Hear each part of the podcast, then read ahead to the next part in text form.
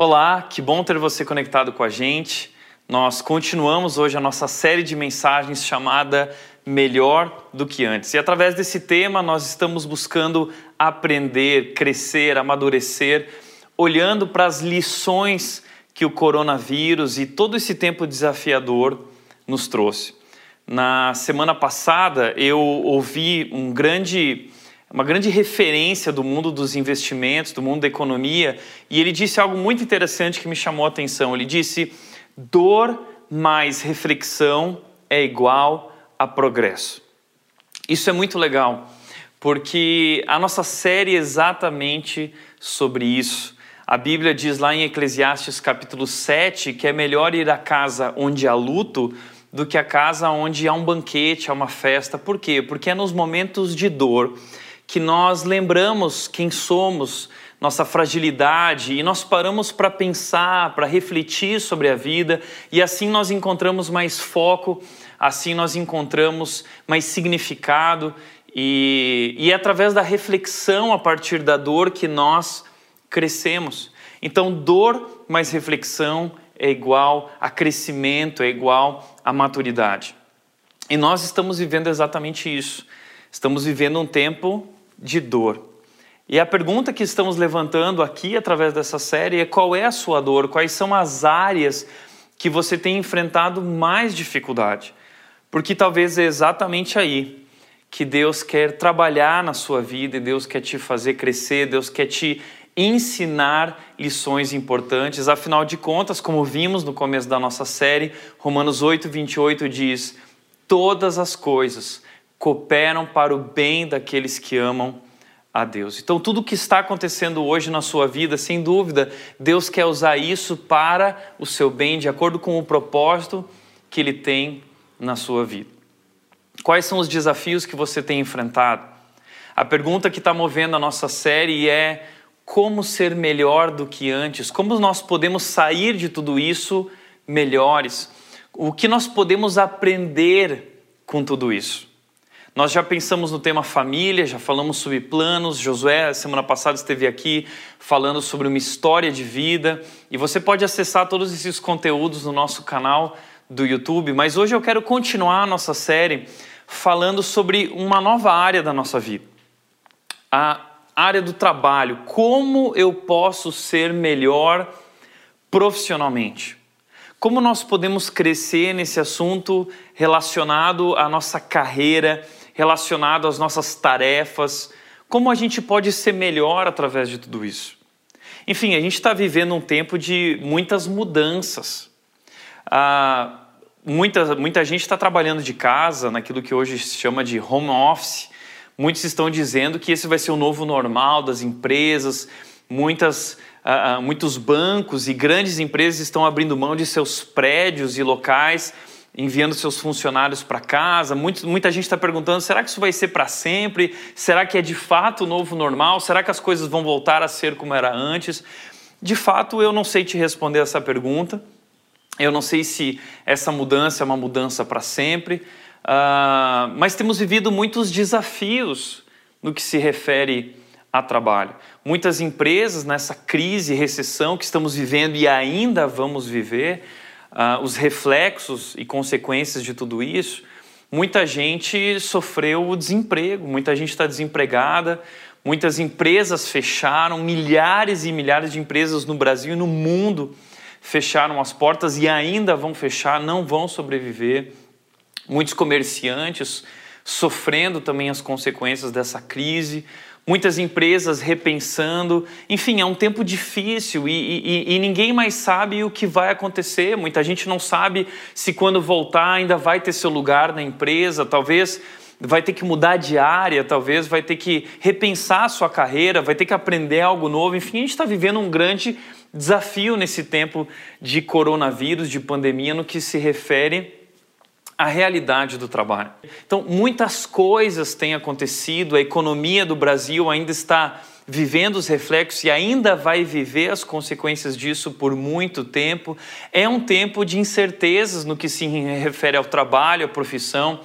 Talvez você começou uma nova empresa nesse tempo e talvez no pior momento que poderia ter começado, Talvez você está pensando que vai precisar começar numa nova área, aprender uh, uma nova habilidade para começar um novo trabalho, enfim. É um tempo desafiador e a pergunta que eu quero trabalhar hoje junto com vocês aqui é exatamente essa: como eu posso ser melhor profissionalmente? E se nós queremos crescer e aprender nessa área, a primeira coisa que nós precisamos é, é transformar na nossa vida é a nossa mentalidade. Porque infelizmente nós vivemos numa cultura brasileira que compreende que trabalho é algo ruim. Sabe por quê? Porque a gente sempre pensa o seguinte: ah, porque se um dia eu ganhar na loteria, eu vou parar de trabalhar. É porque o problema é o trabalho, é o que atrapalha a minha vida. O bom é ficar parado. Sabe de onde que vem essa mentalidade errada? Isso é uma herança de uma cosmovisão grega lá do passado, quando é, é, é, os deuses do Olimpo eles viviam no ócio e no prazer. E eles criaram os seres humanos para o trabalho, para servi-los. E, e, ali, lembra que Platão, ele tinha aquela alegoria da caverna, o mito da caverna, onde ele falava sobre o mundo das sombras e o mundo das ideias. E ali é, começa essa ideia de que toda matéria é ruim. As coisas desse mundo aqui são ruins, isso acabou criando uma dicotomia da vida, de que o que é bom, o que é perfeito está lá em cima, e esses deuses que foram admirados do Olimpo, falsos deuses, eram deuses que viviam do ócio e do prazer, mas os seres humanos tinham que trabalhar. Essa mentalidade persistiu durante a era medieval, o catolicismo romano trouxe novamente essa dicotomia entre aqueles que queriam fazer o trabalho sagrado, servir a Deus, abdicavam do trabalho para servir as coisas santas, e o povo e o pobre tinha que trabalhar. Isso chegou no Brasil é, através dos nossos é, é, é, portugueses que chegaram aqui no Brasil e vieram com essa mentalidade de que o trabalho é algo ruim, o trabalho é para quem não tem dinheiro, quem tem dinheiro não precisa mais trabalhar. E isso está totalmente errado. Na verdade, o que nós precisamos entender é que o trabalho é bom. Afinal de contas, o verdadeiro Deus nos mostra isso lá em Gênesis capítulo 1 e capítulo 2, de que ele é um Deus trabalhador. Deus não é um Deus que vive no ócio. É, Deus não é um Deus que vive só pelo prazer, Deus é um Deus trabalhador, ele trabalhou seis dias. E a Bíblia diz em Gênesis capítulo 1, 27 que nós fomos criados à imagem e semelhança desse Deus. E mais do que isso, Gênesis 2,15 diz que esse Deus trabalhador nos colocou no jardim, no mundo que ele criou, para cuidar desse jardim, cuidar desse mundo. Deus nos criou para o trabalho. Então, o trabalho é algo divino. O trabalho é algo bom. Deus é um Deus trabalhador e Deus nos criou para sermos trabalhadores. Agora, apesar do trabalho ser bom, o trabalho também é difícil. E isso é consequência do pecado. Porque por causa do pecado agora nós vamos ter o nosso sustento através de muito trabalho. A gente tem que trabalhar muito mais para produzir. Então é através do suor do nosso rosto. O trabalho se tornou penoso por consequência do pecado. O trabalho é difícil.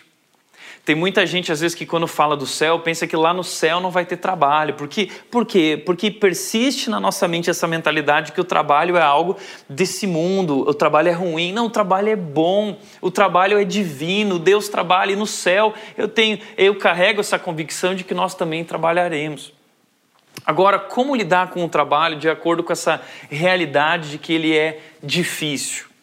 Eu quero compartilhar com vocês hoje três qualidades importantes que eu acredito que são qualidades essenciais para esse novo tempo que nós vamos enfrentar, para o tempo que estamos vivendo. E na verdade são qualidades atemporais.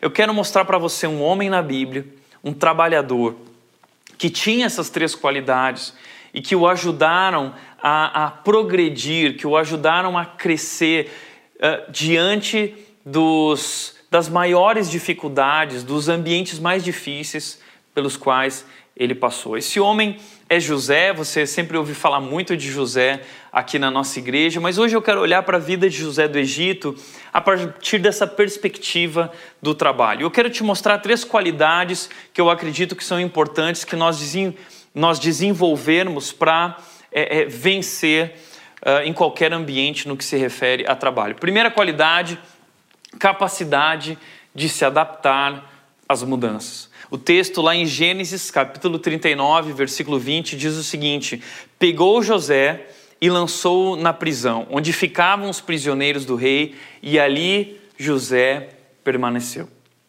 O que está acontecendo aqui? José, ah, você sabe, ele era filho de Jacó e ele foi eh, vendido pelos seus irmãos que estavam cheios de ódio por ele, venderam ele para uma carruagem que estava indo para o Egito. E lá no Egito, então, ele se tornou escravo na casa de Potifar. E aqui o que aconteceu é que ele estava trabalhando na casa de Potifar e ele foi crescendo nesse trabalho. Potifar percebeu que ele era um excelente funcionário e Potifar começou a colocar todas as coisas na responsabilidade dele. E ele começou a cuidar de tudo que Potifar tinha.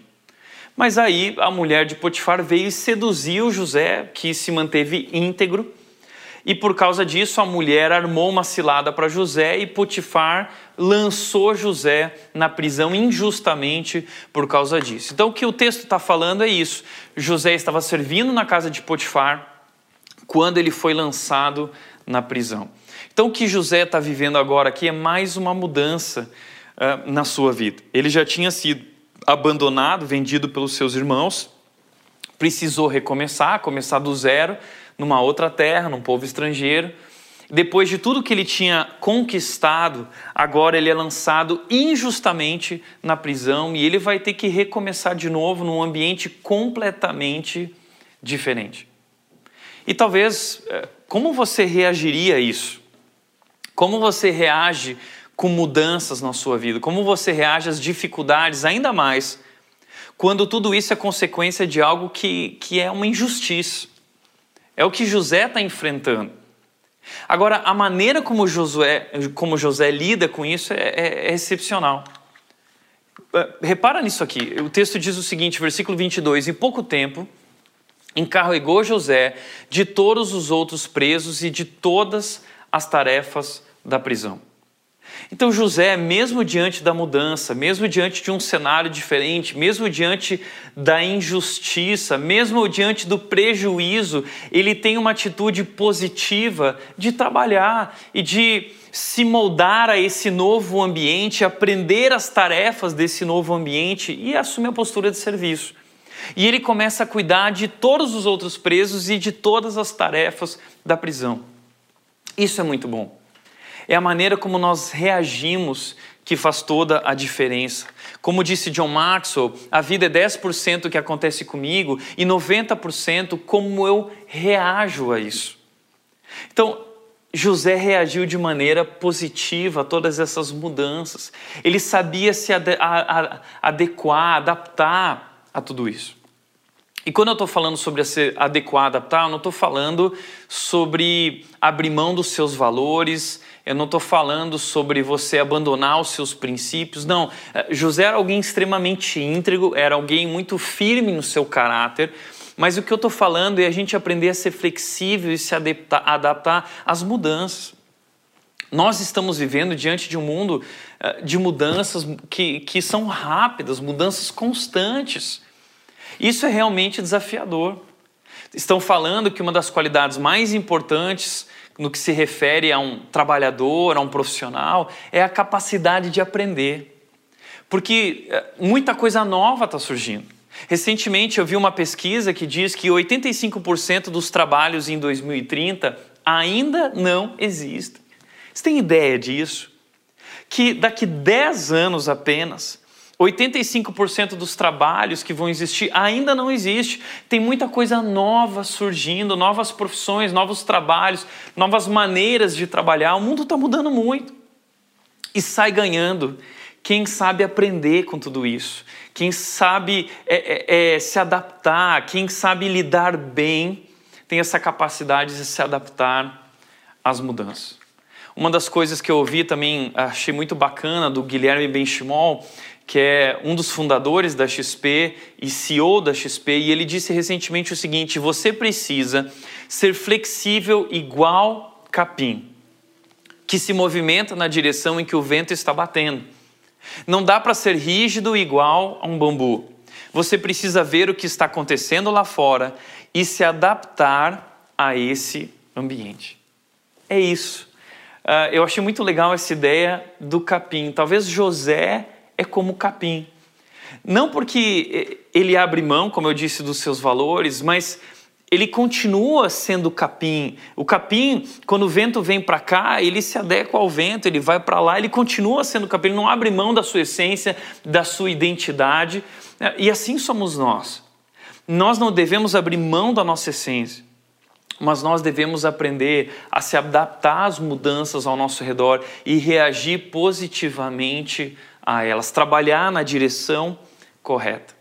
Então, fica aí o meu desafio para você: uh, seja igual ao capim, tá legal? Primeira qualidade importante é essa capacidade de se adaptar às mudanças. A segunda uh, qualidade que eu acredito que seja importante para esse novo tempo, tudo, todos os desafios que estamos vivendo, é a criatividade para buscar novas soluções. Criatividade para buscar novas soluções. Isso é muito importante. José, ele estava na prisão e ele começou a cuidar de tudo de forma muito excelente.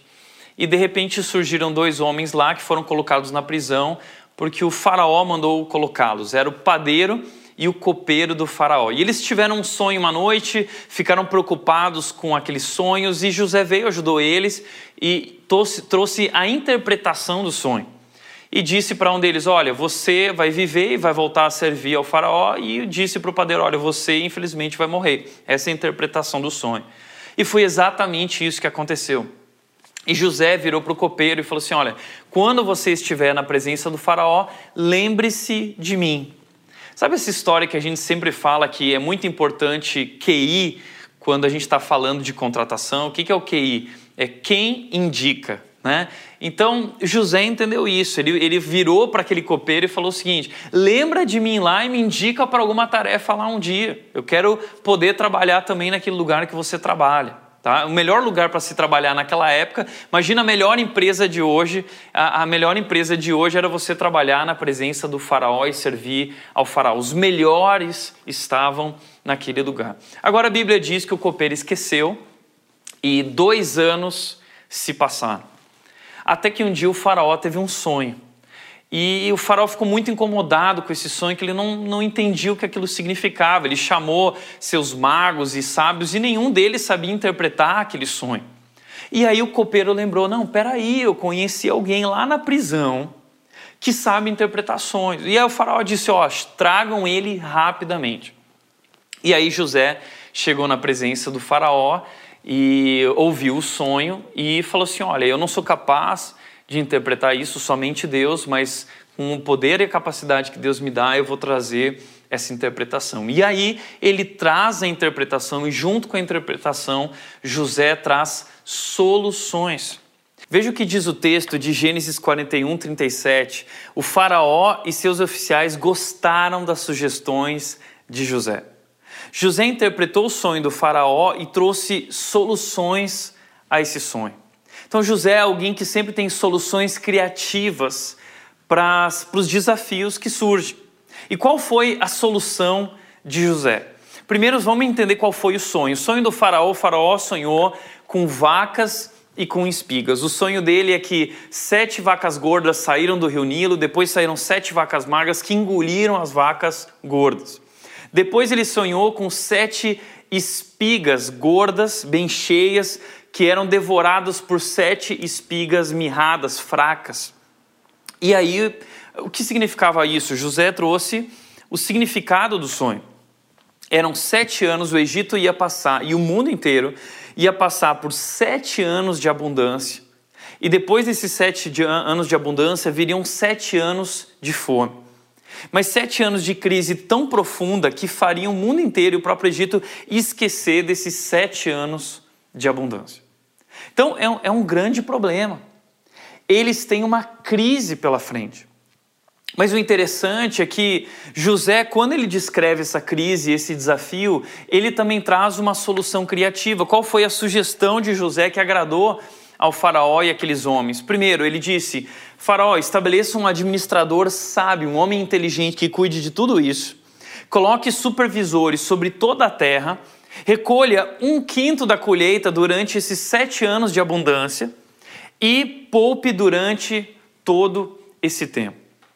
Eles gostaram tanto dessa ideia que o faraó falou o seguinte: Olha, como nós vamos encontrar um homem tão sábio como você?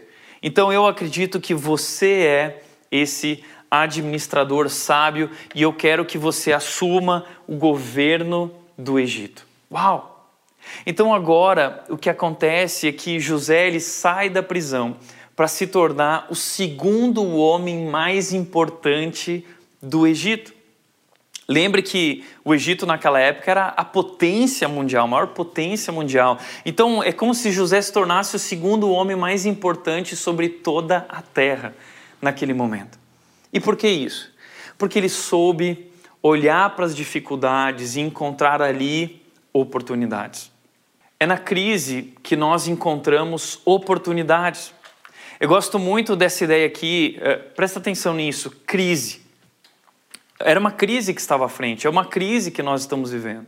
Mas é diante da crise que nós precisamos ser criativos e nós podemos então criar soluções.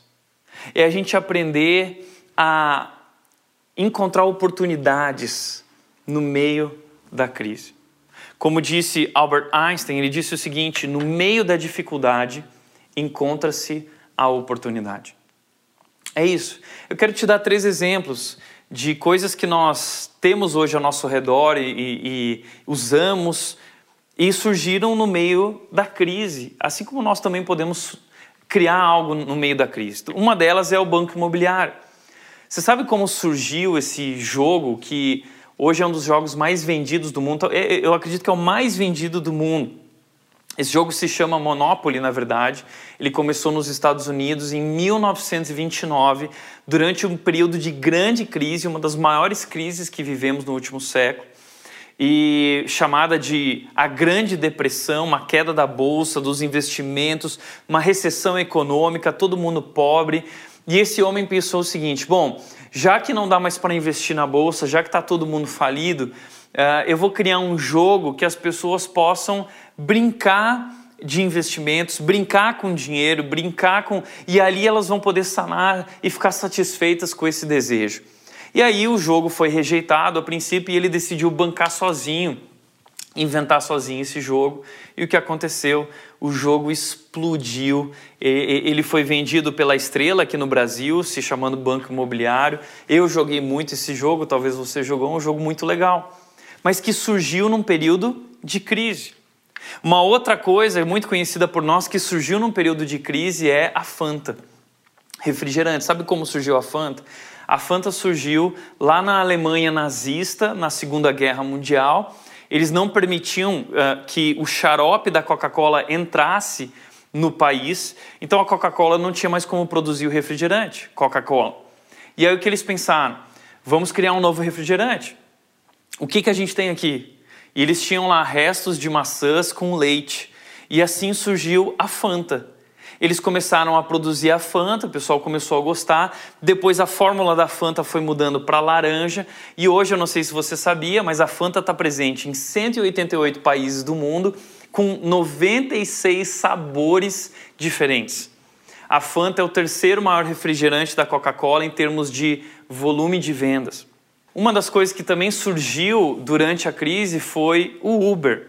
Na crise de 2008, uma grande crise que os Estados Unidos viveram é, e que se espalhou pelo mundo também, uma recessão econômica, muitas pessoas perderam o seu emprego uh, e várias pessoas estavam procurando alguma maneira de ganhar dinheiro, algum bico. E dois homens em Nova York, uma noite muito fria, tentaram pegar um táxi, mas táxi era uma coisa muito cara, só tinha aqueles táxis limusines. E eles pensaram em talvez criar um serviço mais barato de táxi que todos pudessem ter acesso e, quem sabe, ganhar uma renda através disso. E ali, no meio da crise, surgiu uma solução, uma oportunidade e eles criaram o Uber. Hoje, o Uber tem mais de 500 mil motoristas. 25% dos motoristas do homem são pessoas acima dos 50 anos de idade que estão tendo a chance de ter um complemento, às vezes, para sua aposentadoria, para sua renda, através disso.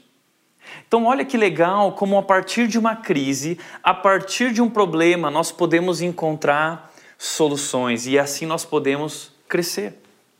Foi isso que aconteceu com José e foi isso que o faraó achou legal e colocou então José para cuidar de toda a terra do Egito. Seja criativo nesse momento, uh, pare para pensar quais são os problemas e quem sabe ali podem surgir soluções e oportunidades. Terceiro lugar, o que eu gostaria de dizer é disposição para servir com excelência. Terceira qualidade. A primeira qualidade é a capacidade de se adaptar às mudanças. Segunda qualidade, a criatividade para encontrar novas soluções. E a terceira qualidade, disposição para servir com excelência. Gênesis 39, 23 diz: O carcereiro não precisava mais se preocupar com nada, pois José cuidava de tudo. Sabe quando você encontra uma pessoa que é excelente em tudo que faz? O que, que você faz com isso? Você começa a dar responsabilidade para essa pessoa, você começa a ficar admirado com aquilo. José é esse tipo de pessoa que uh, você podia colocar qualquer coisa na mão dele. Ainda que ele não soubesse fazer, ele aprendia a fazer e ele cuidava de tudo. A atitude de José é: manda para mim, deixa que eu cuido disso.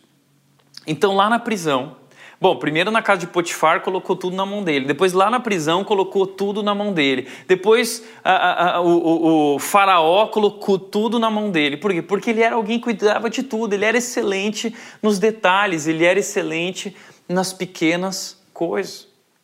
Então eu acredito que uh, a excelência é uma qualidade que divide os profissionais de sucesso daqueles que não vão para frente. Entenda isso. Eu adoro falar sobre excelência e na igreja nós falamos sobre muita excelência porque eu acredito que isso é algo que deve fazer parte da vida daqueles que são discípulos de Cristo.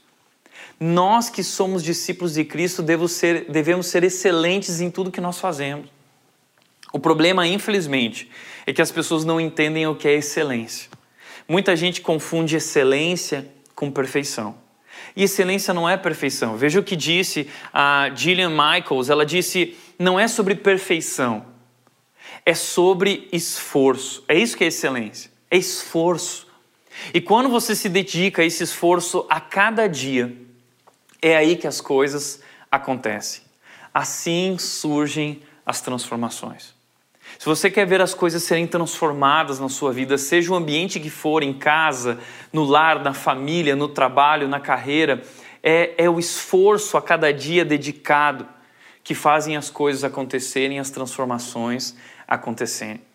Mas eu quero expandir esse conceito de excelência do esforço a cada dia para falar que excelência também tem a ver com o seguinte, o irmão Lawrence, ele contou, ele diz o seguinte: não devemos nos cansar de fazer pequenas coisas por amor a Deus, que não repara na grandeza das coisas feitas, mas no amor com que elas são feitas. Quem é o irmão Lawrence? Irmão Lawrence é um homem que abdicou de tudo na sua vida para ir servir na ordem dos carmelitas no século 17. E ele foi trabalhar na cozinha ele foi lavar prato, ele foi limpar chão, depois ele trabalhou confeccionando sandálias, trabalhos muito simples, considerados insignificantes para muitos. Mas o que chamou a atenção das pessoas é que elas sempre viam o irmão Lawrence sorrindo, ele estava sempre alegre. E aí perguntaram para ele assim, irmão Lawrence, como que você consegue fazer tarefas tão simples, ordinárias, e está sempre feliz e faz tudo tão bem feito? Ele disse o seguinte: o meu segredo é que eu pratico a presença de Deus. Eu pratico a presença de Deus todos os dias na minha vida. E o que eu faço é exatamente isso. Eu faço as pequenas coisas por amor a Deus. E eu acredito que excelência é exatamente isso. É a gente fazer as coisas com amor, é a gente fazer as coisas por amor.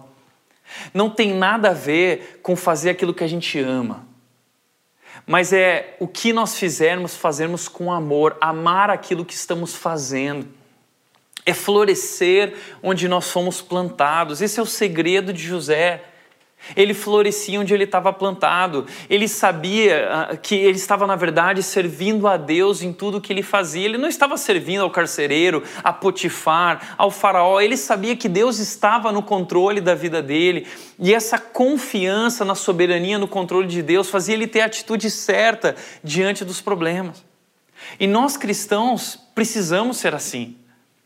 Nós estamos trabalhando para Deus. Colossenses 3:23 diz isso. Em tudo que fizerem, trabalhem de bom ânimo. Trabalhem como o irmão Lauro, trabalhem por amor, trabalhem com excelência. Pois é a Deus que vocês estão servindo, como se fosse para Deus e não para os homens. E o versículo seguinte diz: Pois é para Deus que vocês estão fazendo. Então, essa deveria ser a nossa atitude, servir com excelência, porque em tudo, mesmo nas pequenas tarefas, seja lavando prato, seja limpando o chão, não importa o que nós estamos fazendo, tudo deve ser feito por amor a Deus. Eu, vou, eu devo amar a Deus quando eu estou lavando o prato. Como que a gente ama a Deus? Eu posso amar a Deus limpando o chão. Eu posso amar a Deus servindo as pessoas. Eu posso amar a Deus no meu trabalho. Nós precisamos aprender a amar a Deus nas coisas ordinárias. Deus nos colocou ali para servi-lo e, e, e amá-lo através de tudo isso e servir também as pessoas, amando as pessoas ao nosso redor. Olha só que interessante, José era tão excelente que ele se atentava às pequenas coisas, aos detalhes. Gênesis 39, 23 diz: Na mesma hora o faraó mandou chamar José e ele foi trazido depressa da prisão. Então, quando o faraó soube, trouxe José. Qual foi a atitude de José? Depois de barbear-se e trocar de roupa, apresentou-se ao faraó. Então, até sua apresentação pessoal, ele quer ser excelente, ele se barbeou, ele se arrumou, ele trocou de roupa, colocou uma roupa adequada, porque ele queria realmente impressionar o faraó, ele sabia que ali estava uma grande chance para ele. Então, José é excelente em todas as áreas da vida dele, e pessoas excelentes são pessoas que eh, serão reconhecidas. Quais são os frutos da excelência? Existem alguns frutos da excelência na vida de José, que são frutos da excelência também na nossa vida. Deixa eu te apresentar esses frutos. Primeiro lugar, a presença de Deus perceptível. Quando nós somos pessoas excelentes, as pessoas dizem: Uau! Olha só, Gênesis 41, 38, o faraó diz: Por isso o faraó perguntou aos oficiais: Será que encontraremos alguém com, como este homem? Sem dúvida, há nele o Espírito de Deus. Então o faraó ficou impressionado: Uau! Quem é esse homem? Ele é tão excelente. O Espírito de Deus está nesse homem. Então, em primeiro lugar, quando nós somos pessoas excelentes, as pessoas são capazes de reconhecer a presença de Deus em nós. E aqui está uma pergunta que eu quero fazer para você. Será que as pessoas podem reconhecer a presença de Deus na sua vida? No seu trabalho, na faculdade, nos ambientes em que você vive, as pessoas são capazes de olhar para a sua vida e dizer: Uau, há nele realmente o Espírito Divino. Porque o Faraó percebeu que a maneira como Josué, como José se portava, como ele se vestia, como ele falava, aquilo tinha algo diferente ali. E será que as pessoas que vivem e se relacionam com você podem perceber que existe algo diferente em você? E não é o diferente daquele cristão que vira o cristão chato. Não, é aquele diferente de vida. É o diferente da alegria que há em nós. É o diferente desse amor que flui dentro de nós, porque nós somos discípulos de Cristo. Então, os discípulos de Cristo devem ser esses profissionais excelentes, trabalhadores excelentes, porque estão servindo a Deus e fazendo tudo por amor. Então, a presença de Deus se tornou perceptível. Segundo lugar, segundo fruto na vida de José foi a responsabilidade crescente. Quando eles percebiam isso, começavam a dar mais é, responsabilidades para José. Veja o que diz o texto: o Faraó acrescentou: Eu o coloco oficialmente no comando de toda a terra do Egito. Uau! Então agora José saiu da prisão para se tornar o segundo homem mais importante da terra. E, e aí a gente tem um problema. Sabe qual é o problema? Que tem muita gente que tem essa, usa essa desculpa do não, porque quando eu chegar lá, aí eu vou mostrar o meu valor. Ou quando me valorizarem, aí realmente eu vou fazer um trabalho bem feito. Tem muita gente que fica esperando aquela grande oportunidade para mostrar o seu valor. Agora veja que José não fez isso. José, ele nas pequenas coisas, ele era fiel e excelente. E é por isso que ele chegou lá. Veja o que diz a Bíblia, lá em Lucas 16, 10, diz: Quem é fiel no pouco também é fiel no muito. E quem é desonesto no pouco também é desonesto no muito. Se hoje você não mostra o seu valor nas pequenas coisas, no pouco, se hoje você não é fiel no pouco, responsável no pouco, excelente no pouco, você não será responsável e excelente no muito. José, nas pequenas coisas, mostrou o seu valor. E esse é o segredo: sermos excelentes nas pequenas coisas. Como diz Provérbios 22, 29, você já viu alguém muito competente no que faz? Ele servirá reis em vez de trabalhar para a gente comum. Esse é o segredo do crescimento na vida profissional e na carreira. É você ser competente no que faz. É você ser excelente naquilo que você faz, ainda que faça pouco. Terceiro lugar, uh, terceiro fruto da excelência na vida de José é a bênção de Deus. Diz o texto, Gênesis 41, 49. Armazenou uma quantidade imensa de cereais, como areia do mar. Por fim, parou de manter registros, pois havia demais para medir. José foi colocado uh, como governador do Egito e ele foi tão abençoado por Deus que ele não conseguia nem mais manter registro. Tamanho foi o sucesso. Ele não conseguia mais anotar, não tinha mais onde guardar ele foi um excelente administrador. Agora, olha que interessante aqui: Deus abençoou o que José realizou. José é um abençoado. E eu acredito que esse é o segredo do sucesso. É o nosso esforço, a nossa realização sendo abençoada por Deus. Por isso, não interessa o que foi colocado na sua mão, faça com excelência. Faça da melhor maneira possível.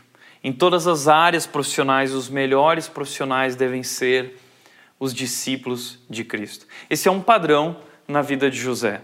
A presença de Deus perceptível, a responsabilidade crescente e a bênção de Deus. Veja só isso na casa de Potifar, foi exatamente isso que aconteceu. Potifar percebeu que o Senhor estava com José, a presença de Deus perceptível e lhe dava sucesso em tudo que fazia. Satisfeito com isso, nomeou José seu assistente pessoal e o encarregou de toda a sua casa e de todos os seus bens. Responsabilidade crescente. E aí, a partir do dia em que José foi encarregado de toda a casa e de todas as propriedades de Potifar, o Senhor começou a abençoar a casa do egípcio por causa de José. A bênção de Deus. Presença de Deus perceptível, responsabilidade crescente e bênção de Deus. Três frutos da excelência. Na prisão foi a mesma coisa, diz o texto, mas o Senhor estava com ele, com José, na prisão e o tratou com bondade, fez José conquistar a simpatia do carcereiro. O carcereiro gostou de José e falou assim: caramba, esse rapaz é bom, tem algo diferente nele. Que em pouco tempo encarregou José de todos os outros presos e de todas as tarefas da prisão, responsabilidade crescente. Por último, o carcereiro não precisava mais se preocupar com nada, pois José cuidava de tudo, o Senhor estava com ele e lhe dava sucesso em tudo que ele fazia. Bênção de Deus.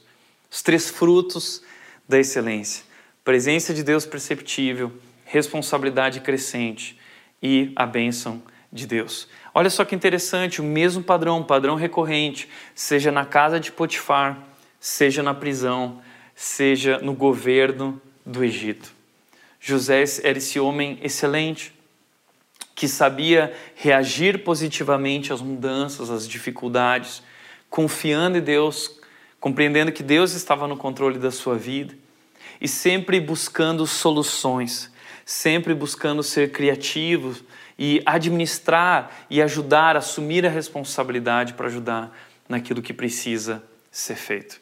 Lições importantes para a nossa vida e para o nosso trabalho. Por isso, para refletir, praticar, em primeiro lugar, primeira reflexão que eu quero colocar aqui hoje é como você tem reagido às dificuldades que encontra no trabalho. Como você tem lidado com todas essas mudanças que estamos enfrentando. Segundo lugar, tem a excelência sido uma marca na sua vida profissional? Você é alguém excelente nas pequenas coisas, em todas as tarefas, no pouco. Terceiro e último lugar, sua vida, carreira e história já foram confiadas nas mãos de Deus. Já confiou seu trabalho para Deus, sua carreira, seu futuro nessa área e tudo que se relaciona a isso. Deus também quer ser Deus dessa área da sua vida. Deus também quer te abençoar, assim como abençoou José. E é isso que eu acho incrível dessa história. José é um jovem que passou por inúmeras dificuldades. Ele foi até o fundo do poço, mas Deus transformou essa história.